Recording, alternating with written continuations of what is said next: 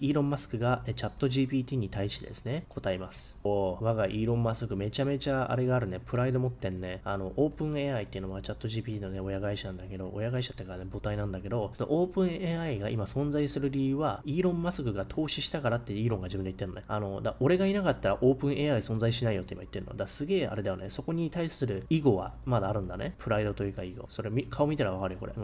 お俺がいなかったらオープン AI 今存在しないと、チャット GPT 存在しないよっていう。だから、そのレガシーはイーロン持ってるよねって自分で主張してるんだよね。オープン AI が存在する理由は俺だからみたいな。うん、イーロンが要だった。で、どのぐらいね、お金をね、オープン AI に、ね、投資したのっていう。オーダー of 50 million dollars。だから80億円ぐらい。今の日本円安だと80億円ぐらい。Fake love, irony, next level。だから、fake love, irony。何なんだろうね。あの、好きなんだけど嫌いになってしまったってことなのかな。オープン AI のこと。これだけ AI に、うん、最大の投資家であったイーロンが今、オープン AI をね、うん、オープン AI を、あの、存続させたイーロンが実際オープン AI を嫌ってるっていうことなんだよね。多分。自分の子供を嫌ってるみたいなね。 Fate loves irony、皮肉のことを言ってんだと思う。うん。イーロンが誰かとすごい友達だったんだけど、で、その時にね、ずっとね、あの、その夜とかね、ずっと AI のことを話してて、AI のね、あの、危険性っていうのを彼に話してと、あの、悪い intent でやるとダメだから、Google がよくやったよね、 good evil、bad evil、なんだか、 evil にはテクノロジーを使いたくないって Google が言ってるよね。AI も、あの、倫理観を持ってやらないといけないよねってことを、その友達に話してたんだって。で、その友達はあんまりね、その AI のね、怖さっていうか、恐怖とかリスクっていうのをあんまり、まあ、過小評価してたって、イーロンは警鐘鳴らしてた。Google が、うん、3クォーター、4分の3ぐらいね、買収しようとしてたカラビアっていう会社なんかね、AI の研究、R&D とか牛耳ってた人があんまりね、AI のね、危険性っていうのをね、あんまり重要視しなくて、それがイーロン心配して、最後のね、あの、打撃っていうのは何だったのかっていうと、Google の元し、まあ、だから創設者のラリー・ページのことだね。ラリーがイーロンのことをプロスピーシーズ、だから、ね、人類とかを推してるマシーンではなくて、つまり AI のことを開発してる AI の母体になってる頭脳をね、持ち合わせた人間が、だからあれだよね、あの、あの猿の惑星とかそっち系とかで、トランスフォーマーと一緒だよね。トランスフォーマーを開発したのって人間なんだよね。で、結局トランスフォーマーが人間を潰そうっていう風に逆襲しようとしてた映画と一緒で、イーロンが AI、例えばね、開発に研究費用とかね、支援したんだけど、その Google のラリーページが、イーロンをね、 pro species であって、 pro machine ではないと。つまりマシン側か人類側かみたいな、まさにトランスフォーマーね。で、イーロンはあの人人類側なんだよね。AI は作りたいけど、あくまで人類にね、役立つようにしたい。で、ラリーページが多分、ラリー側はマシン、 pro machine だったと思うんだよね。この言い分だと。人間の意識、うん、 awareness とかね、 consciousness。それを押す側、 versus シンギュラリティってまさにさ、あれだよね。その、 consciousness とね、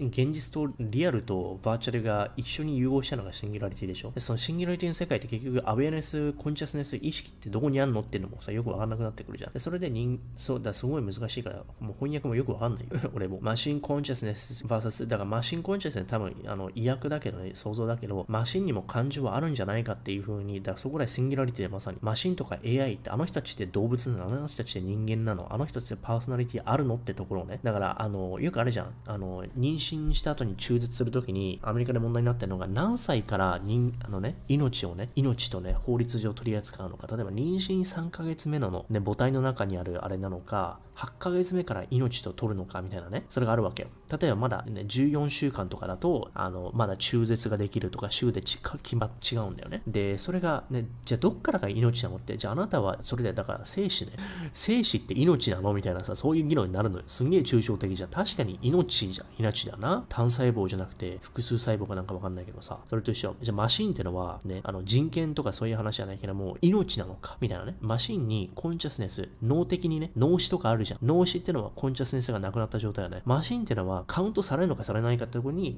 イーロンはマシンはカウントされなくて、 human 側、 human consciousness 側、マシン、トランスフォーマー的なね、あれは人と捉えないみたいなね。うんっていう風に言ったのに対してラリーはそれをよく思わなかったんだって。